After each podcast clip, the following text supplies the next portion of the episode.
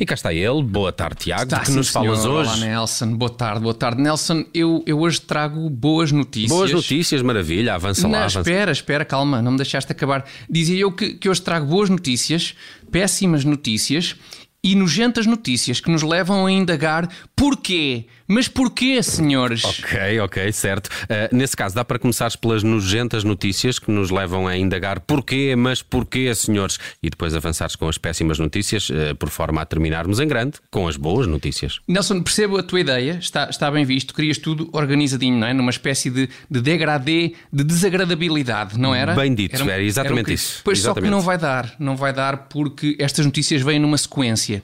Digamos que estas notícias compõem uma historinha, estás a perceber? Historinha essa que culmina rendeiramente. Que culmina rendeiramente. Mas, mas o que é isso, Tiago? Então, o, o Nelson é uma historinha que culmina de forma assaz deprimente. Tipo, altas horas de madrugada, de pijama e, e barba por fazer e tal. estou, já mesmo. estou a ver melhor. Mas, mas é melhor avançares, Tiago, antes de te distraíres e dares spoilers. Bem alertado, Nelson. Prossigamos, pois, com a boa notícia. E a boa notícia é a seguinte: uma equipa de cientistas chineses criou um hidrogel parecido com o plástico, mas com uma pegada carbónica 97% inferior. Boa, ou seja, esses eh, cientistas chineses criaram um estupendo substituto para o plástico que polui o nosso planeta, é isso? E, e, em teoria, aquela que seria a primeira das 150 invenções revolucionárias destinadas a melhorar as nossas vidas que os chineses nos ficaram a dever para compensar a invenção da Covid-19.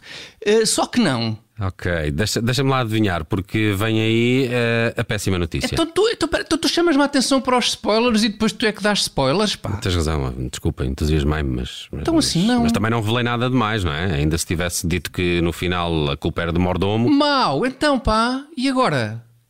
Então agora estragaste no fim da rubrica. Dá para cortarmos esta parte? Não, não dá, Tiago. Tem- temos mesmo de seguir. Ma- é, te- mas temos que seguir contigo. Não dá para te largar aqui, neste local ermo que, é- que é o meio da minha rubrica? Eh, Não dá, não dá. Porque se Então. me abandonasses agora, há aqui botões, não é? Na mesa para ligar, deixariam de ser pressionados. Sim. Então, E- mas e o que é que acontecia? Pá, nada de especial, no fundo, mas, mas, não, mas não me podes abandonar aqui no meio do nada, não é? Mais péssimas notícias, portanto, não é? Mais péssimas notícias a juntar à péssima notícia que eu já trazia e que é a seguinte, Nelson. Vamos a isto. Este hidrogel, escuta isto, este hidrogel, substituto do plástico e inventado pelos chineses, é feito à base de. Epá, há tantas e tantas matérias-primas na Terra, tantas, tanto por onde escolher, mas este hidrogel, de todas essas matérias-primas disponíveis, é feito de sêmen de salmão. What? É que o, epá, epá, é o Nelson, é sêmen de salmão. É que o próprio salmão tem tantas outras matérias-primas. Epá, façam isso com escamas de salmão, pá. Ou com guelras de salmão. Qualquer outra parte do salmão, que o salmão tem tantas partes, pá. Pá, mas, mas espera lá, se isto era, uma- era a péssima notícia, com, confesso receio da nojenta notícia que nos leva a indagar. Porquê? Mas porquê, senhor? Nelson, Nelson, tudo temas. É o que tenho para te dizer, tudo temas. Porque a nojenta notícia que nos leva a indagar porquê? Mas porquê, senhores? É a seguinte.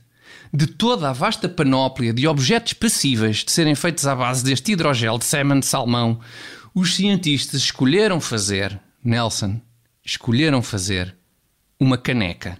O quê? Hã? Uma caneca para degustares o teu chazinho de camomila, Nelson, com um ligeiro travo a pá, salmão, não é? Sinceramente, eu sinceramente, é nestas alturas que eu perco a fé na humanidade, pá. Epá, escolheste uma má altura, então, Então. então. agora que a justiça portuguesa está a prender gente suspeita de corrupção é que tu perdes a fé na humanidade. Oh, oh, Nelson, por amor de Deus, vais-me dizer, vais-me dizer que isso não tem nada a ver co- com, o timing das eleições, queres ver? Epá, não tem rigorosamente nada a ver com Assim, eleições, Tiago. Então estas detenções são, são grandes vitórias para a justiça em Portugal. É, são, são grandes vitórias, Nelson. É, é para celebrar à séria tudo isto, não é? Então, olha, então abram uma garrafa de espumoso e façam um brinde com estas canecas à base de sêmen de salmão. Estás a perceber? Um brinde. Ah, e de maneira que no fundo é muito. Mas espera lá, ma- mas, Então. mas acaba aqui a rubrica? Não, não tem, no final a culpa não era de mordomo? Ah, não, claro, claro que era, Nelson. Achas que os convivas que celebrariam estas vitórias da justiça portuguesa sabiam que estavam a brindar com canecas à base de sêmen de salmão, Nelson? Claro que não. O mordomo da festa é que trocou as flutes por estas canecas mal saborosas. Que ele também está meio desconfiadão do timing destas detenções, estás a perceber?